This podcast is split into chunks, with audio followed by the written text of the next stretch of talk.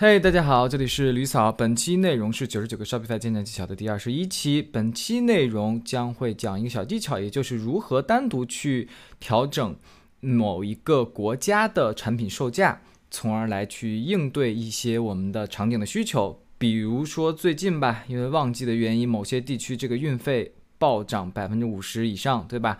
那我们为了去让我们的这个成本能被 cover 住，所以我们不得不去。进行一些调价的动作，那当然有一些同学他是本来就是设置了运费嘛，你可能单独就把运费等去调整一下无所谓。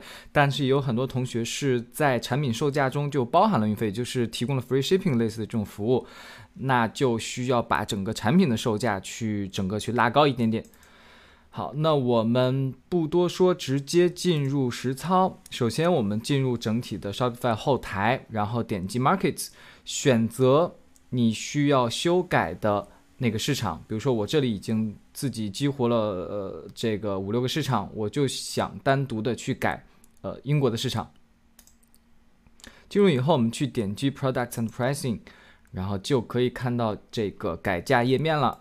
有这个，比如说我们整体按组去让它去改，呃，让它整体的这个这个这个涨价多少，整体的这个降价多少，对吧？我们想涨价百分之十，从而来。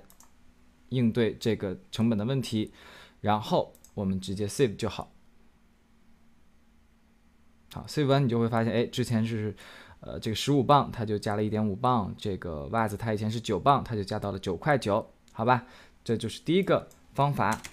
那当然，第二个方法就是我们觉得某一些产品它是 OK 的，比如说这个产品十五磅，我觉得也没问题，这个这个 cover 得住，我们就单独想改这个，比如想把袜子的价格改成改一下，改成十磅，我们就单独去调整它的报价就可以，然后同样的点击 save 即可，好吧？那这就是这个针对于国家改价的一个嗯小的 tips。